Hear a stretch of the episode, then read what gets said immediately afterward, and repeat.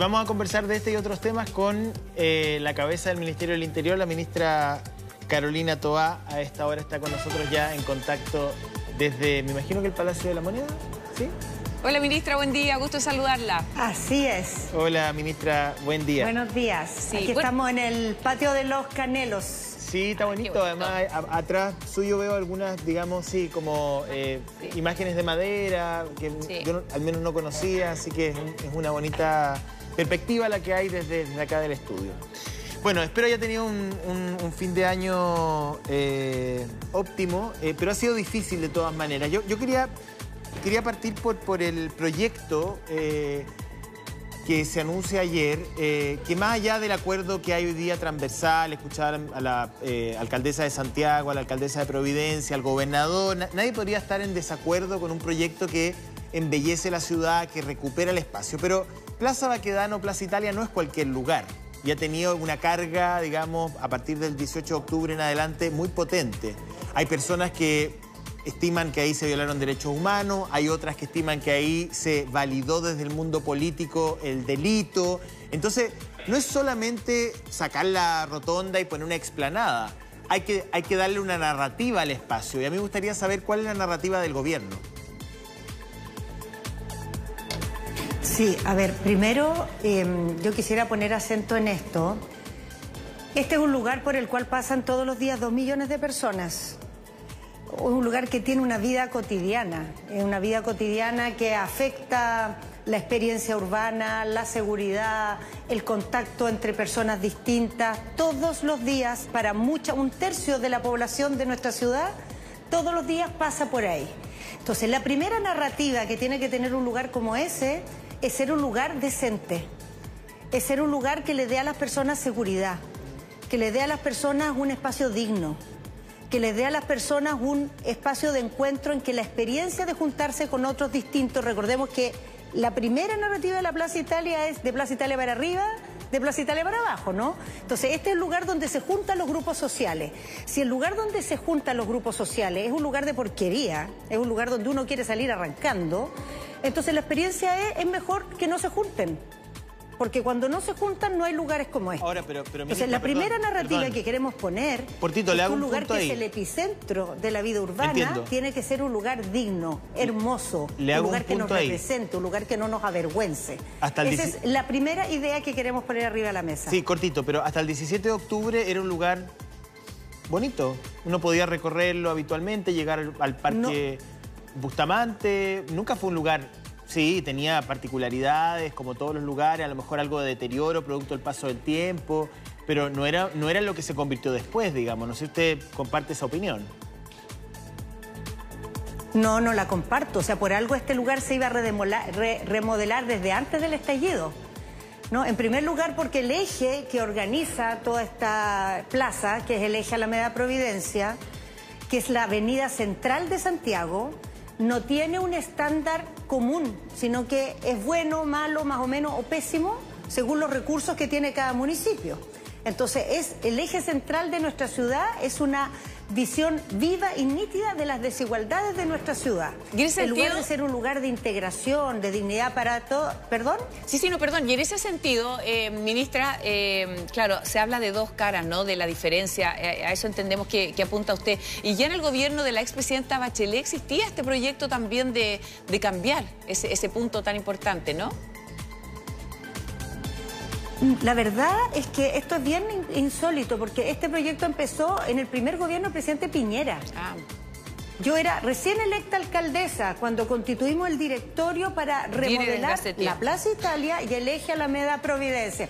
Viene desde hace tiempo y el problema en primer lugar era la desigualdad de la Alameda y Providencia que en todos los países lo normal es que siempre se trata de que los ejes centrales sean lugares que representen, que dignifiquen. Y aquí, en cambio, es como, una reproducción de nuestra desigualdad. Pero, el segundo problema de la Plaza Italia, yo no sé específicamente... ¿Qué han visto ustedes, Karen? No lo sé. Yo, yo discrepo completamente de la ministra del Interior.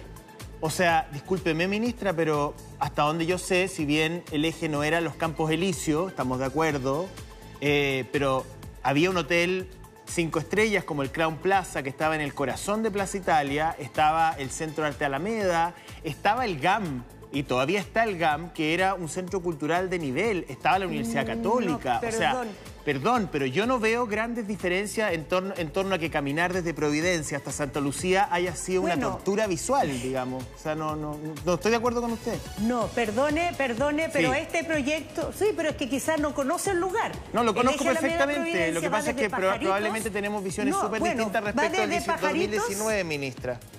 Bueno, bueno, está bien. Entonces, yo, yo lo que conozco es que entre Pajaritos y Plaza Italia hay cinco países distintos, de estándares muy distintos. En los últimos dos años. De niveles de limpieza muy distintos. De... No, no, no, no. Perdone, yo fui alcaldesa. yo fui alcaldesa no, y si lo sabemos, vaya usted a visitar lo que es el entorno de ya, vaya a visitar Y era muy agradable, hasta donde yo sé, hace 10 años era muy agradable ir a Makes. No era, muy agradable. ah, no sé, bueno, no sé qué habrá sido agradable para usted. para mí fue muy agradable ir a Makes. No, no era, muy, agradable. Sí. Es que no, pues. No, bueno, opinamos distinto, de vienen de mucho tiempo. Yo fui alcaldesa y desalojé comercio ambulante en Makes porque hubo homicidios en Makes en la época que yo era alcaldesa, previo al estallido. Eso estaba tomado por comercio ambulante y había negocios ahí de gente que vendía espacios para instalarse en el comercio ambulante desde el año 2012, desde el año 2010.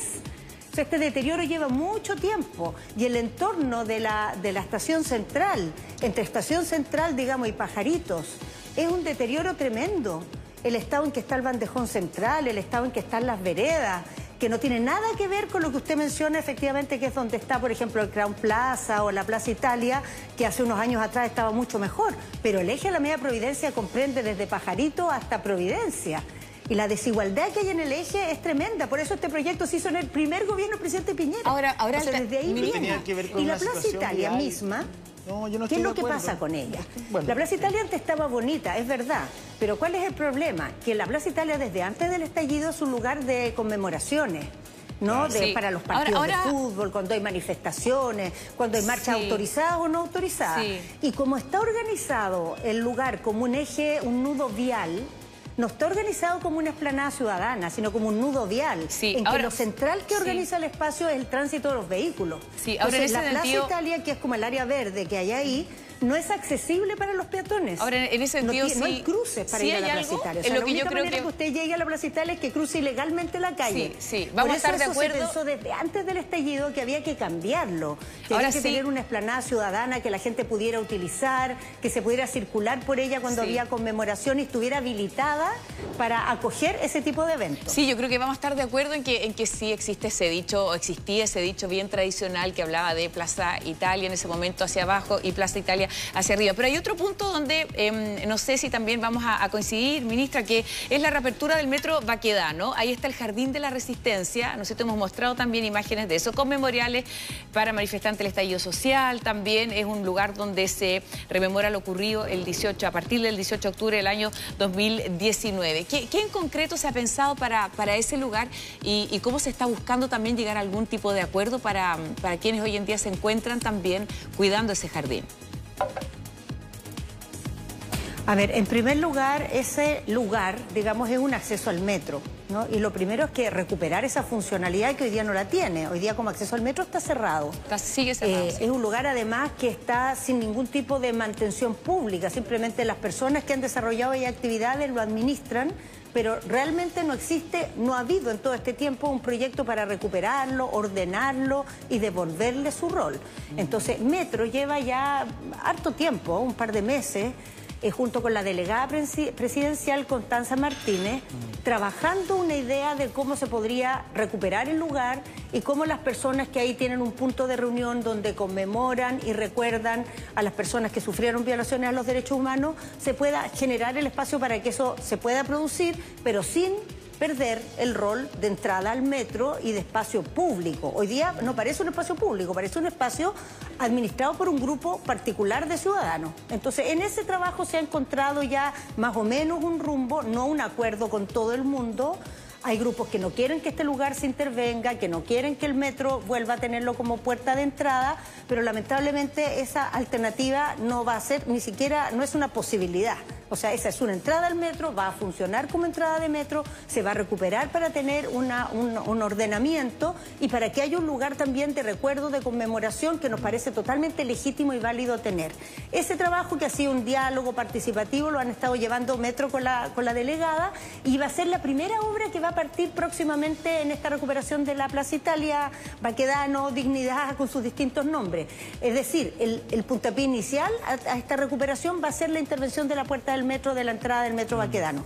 Algo que es importante que en el nombre de la Plaza Italia y en el hito central que era la, la, escultura al general Baquedano, eso, eh, la escultura ahora hoy día ya no está ahí, está en el Museo Militar, y hay que discutir, y eso se va a hacer participativamente, cuál va a ser el hito central de la plaza.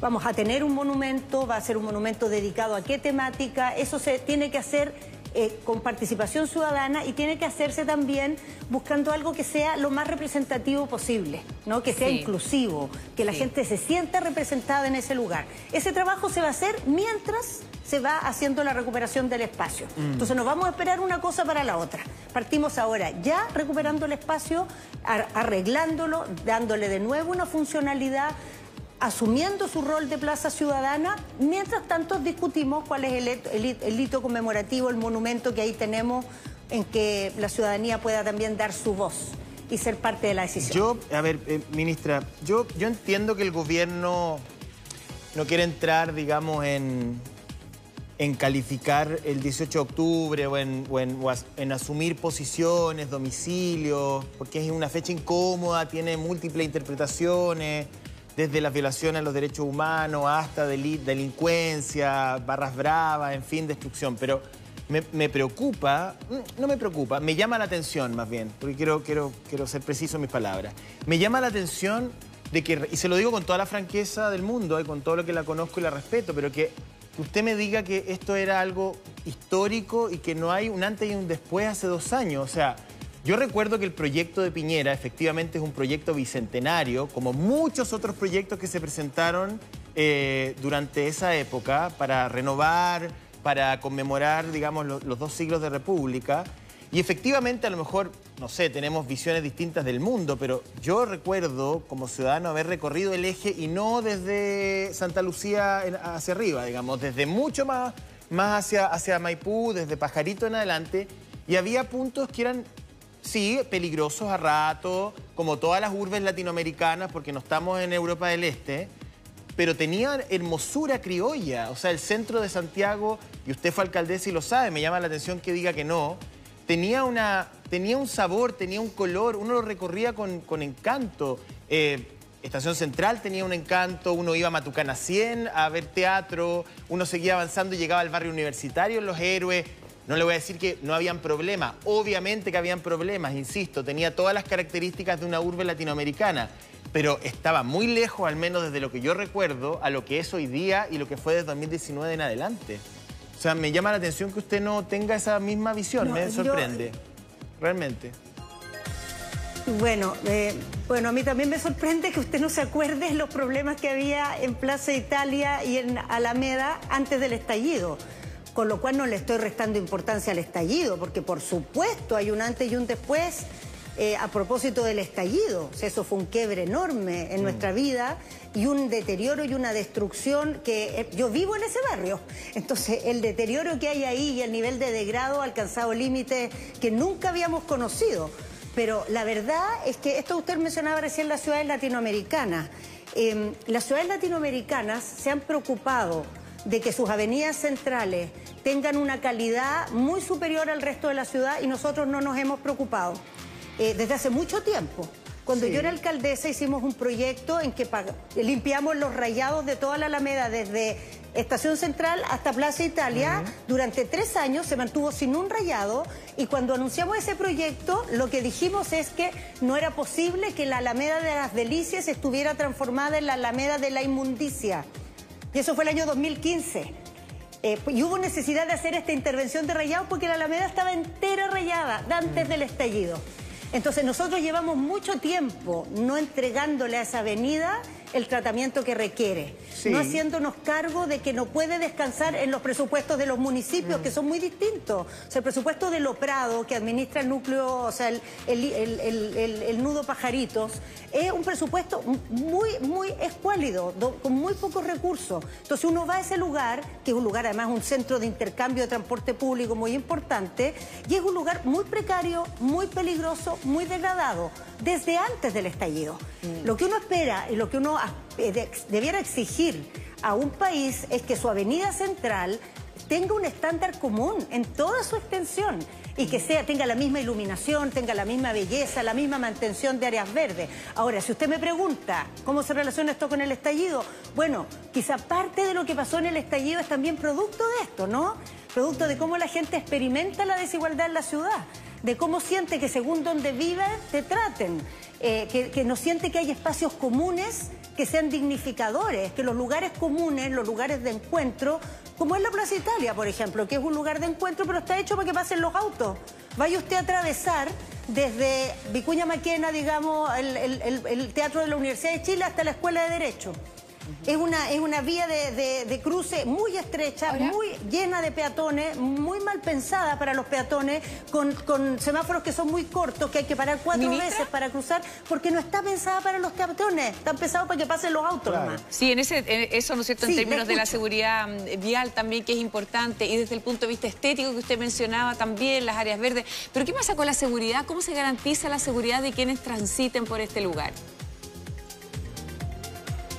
Bueno, está todo esto muy relacionado, ¿ah? porque si bien la inseguridad es una preocupación de la población en todas partes, pero cuando un lugar está deteriorado, está tomado por actividades conflictivas, ¿no? como el comercio ambulante, como son los rayados, eso atrae, en primer lugar, genera una sensación de inseguridad. O sea, uno se siente inseguro aunque no le pase nada, solo por el hecho de estar en un lugar que tiene ese degrado.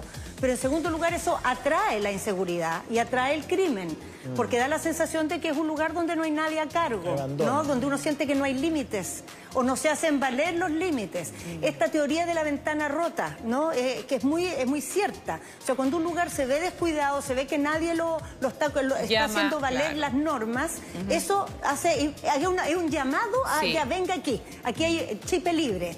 Ahora, la verdad es que la Alameda tiene problemas, digamos, de inseguridad hace muchos años. La Alameda como, como digamos, eje concentra una cantidad de delitos que es superior a más de la mitad de las regiones del país. O sea, tiene más delitos que la mitad de las regiones del país. Ahora, ¿eso por qué? Bueno, hay muchas razones, pero una de las principales es porque nunca se ha hecho una estrategia y un, y un pensamiento de la Alameda como lo que es que es un espacio urbano, no es solamente una vía por la que pasan autos. Entonces hay mucha actividad ahí de negocios, de gente que transita, que se requiere una administración. Requerimos, por ejemplo, que ese lugar tenga más vida en el espacio público, que pongamos mesas en las calles, que activemos para que sucedan cosas, que esa mm. activación genere también dispositivos de cuidado para que haya presencia policial todo el tiempo y no solamente operativos. No, los operativos son para reaccionar a una situación puntual, por ejemplo, un despeje de transporte público. Yo creo que lo que requerimos ahí es carabineros de cercanía, que estén permanentemente circulando, que sean parte de la vida habitual y, en que generen esta sensación de prevención. Sí, y en ese sentido, ¿qué le parece este proyecto de acuerdo que se aprobó ahí en la Cámara de Diputados? Usted fue también alcaldesa de Santiago con respecto a... Mm, se habla de las autoridades en general, pero apunta particularmente también a la actual administración de la Comuna de Santiago en términos de la inseguridad que existe existe y de los sobrepasadas que están producto del tema de la delincuencia. Sí, sabe, yo, yo creo, yo he dicho mucho desde que estoy en este cargo que hay que cambiar la manera de enfrentar los temas de seguridad y el discurso público que tenemos sobre los temas de seguridad porque estamos en una manera de debatirlo que es funcional a la competencia política, pero no es funcional a la demanda ciudadana de que le demos respuesta. O sea, yo veo una especie de doble estándar cuando los problemas de inseguridad de una comuna, como dijo el presidente el otro día en una entrevista en el diario financiero, los problemas de inseguridad de la comuna de Santiago parece que fueran problemas de la, de la alcaldesa Asler. Pero cuando los problemas de inseguridad son en Puente Alto o son en la Florida, parece que son problemas del gobierno del presidente Boric. No puede ser ese doble estándar. Todos los problemas de inseguridad son problemas integrales en que todas las autoridades tenemos responsabilidad y tenemos que dar respuestas no dedicarnos a apuntarnos al dedo unos con otros porque le conviene al interés de nuestro sector.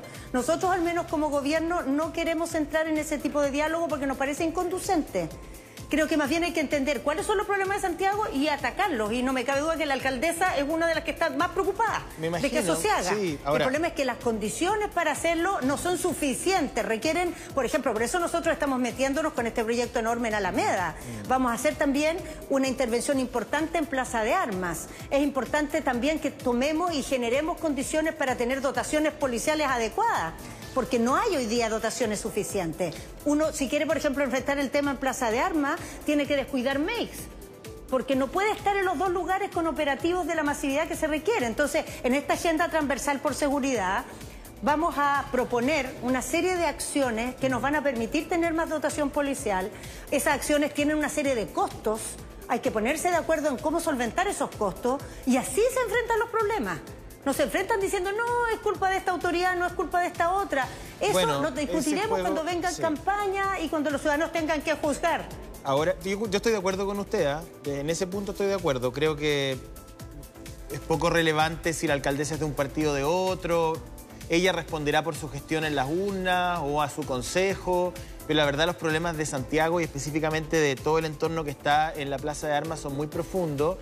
Pero bueno, usted, usted conoce mejor que yo el mundo político y es un ajedrez bastante perverso a veces, digamos. O sea, porque también, para el otro lado, también los problemas eran de Alessandrio, de Piñera, de este, del otro. La verdad que esa discusión es un poquito como maníaca, en lo particular a mí no me interesa. Lo que me interesa es mm. su visión como ministra del Interior y como exalcaldesa de Santiago, de cosas que usted me va a decir, bueno, Centro Santiago siempre ha tenido problemas, sí, pero yo no recuerdo, de verdad que no recuerdo un escenario de tal gravedad, digamos, con, delito a la luz día. Además que ha habido cierre del comercio, durante la pandemia hay muchos servicios que se fueron para no volver.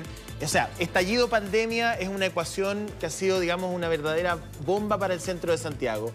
En términos concretos, ¿cómo comienza la reparación o la recuperación del lugar quizás más importante del país? Porque uno, si uno si uno hace una lectura, digamos, de sentido común, uno dice, bueno, si la plaza pública más importante del país tiene este tipo de problemas estructurales, ¿qué queda para el resto de plazas de la nación, digamos? Sí, bueno, primero yo comparto plenamente que esto hay que tomárselo muy en serio, porque no es que Santiago sea Chile, para nada, pero los centros de las ciudades son lugares que tienen un simbolismo muy importante porque reflejan como la identidad histórica de los países. Y cuando están deteriorados es como una especie de espejo que te muestra dónde tienes la herida, mm. ¿no? Entonces, de alguna manera, yo creo que hay algo que, que asumir que yo lo vengo diciendo de la época que era alcaldesa. El centro de la ciudad es importante y hay que tratarlo con prioridad. Y nosotros nos hemos demorado mucho en darle la prioridad que debiera tener se ha dejado esto como un problema de la autoridad local y la verdad es que supera la autoridad local, porque van todos los días dos millones de personas a Santiago, que son de todas las comunas del RM. O sea, la verdad es que es un problema de todos, no es un problema solo de los santiaguinos. Entonces, lo primero es que tiene que tener gran prioridad el centro. Segundo, hay que asumir que los problemas que hay ahí son reflejo de problemas más amplios. O sea, si ahí, por ejemplo, están deteriorados los liceos emblemáticos, esos liceos son de todo Chile. Por supuesto. Si ahí hay un problema con cómo se convive con la migración, es porque ahí se acogió la migración antes que ninguna otra comuna de la región metropolitana. Si ahí hubo un estallido y se hizo pedazo en la Plaza Italia, que eso es Providencia en realidad, pero la Alameda, de consecuencia que está ahí al ladito, es por un conflicto político mayor. Entonces, si Santiago fue el reflejo de todos estos conflictos mal resueltos que tenemos, tenemos que preocuparnos también de que sea el reflejo del camino por el cual vamos a resolver estos problemas. Entonces, el simbolismo de resolverlos no es solo para arreglar el lugar, es para fijar una ruta de que, por ejemplo, volvemos a ponernos normas y a respetarlas. Normas que todos consideramos justas, correctas, no normas que unos les acomodan y que otros las tienen que sufrir, pero una vez que las ponemos, las cumplimos todos. Normas tan básicas como no se tira basura, Normas tan básicas como que los muros que son de todos no son para hacer mi firma, ¿no? Y poner yo amo a no sé quién. ¿No? Que es lo que pasa hoy día, que uno la gente cree que la, que la hay gente, no, no la gente, la mayoría de la gente no raya nada. pero hay un grupito que cree que la, que la iglesia de San Francisco, que la iglesia de San Francisco, que es una iglesia patrimonial colonial, Es una de las pocas joyas coloniales que tenemos en Chile. ¿Cree que el muro de la iglesia de San Francisco es un lugar adecuado para ir a contar en los improperios que tiene contra cualquiera. Que esas normas hay que recuperarlas. O hay problemas sociales como problemas de vivienda, ciertamente, pero las personas que tienen problemas de vivienda, el lugar para ir a resolverlo no es el bandejón central de la Alameda. Ni las rejas tampoco, ¿ah? Y ninguna ciudad puede tolerar y convivir con eso, ¿perdón? Ni, ni, ni, la, ni Avenida Las Rejas porque han cortado no esa, esa frase. No, no, no, lo que pasa es que el tema de la...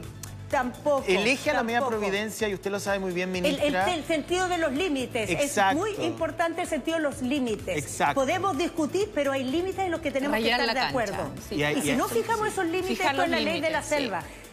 y además hay otra cosa importante. Miren, yo, yo soy parte, yo me formé políticamente siendo una dirigente estudiantil, participando en protestas.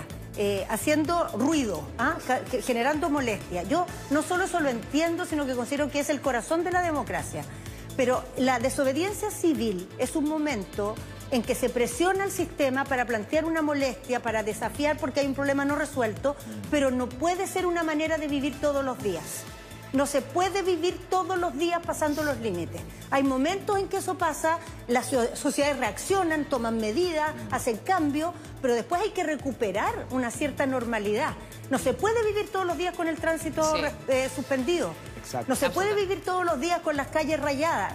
esa vida hace mucho daño y especialmente ese daño a los más vulnerables. Porque la gente acomodada tiene sus casas, tiene sus jardines y tiene sus autos. Y sus formas los espacios públicos los ocupa el resto de la gente. Sí. bueno, ministra, muchas gracias por esta conversación. Muchas gracias también por entregarnos detalles de este plan Eje Alameda, del que ya comenzamos a hablar nuevamente ayer, se arrastra hace varios años. Decíamos, pero esperamos también que eh, se tengan soluciones muy pronto. Y además traspasa, traspasa también... Eh, varios gobiernos, así que tendremos probablemente ahí los resultados de la lista. Que tenga buen día y feliz 2023. Esperamos que traiga buenas noticias también.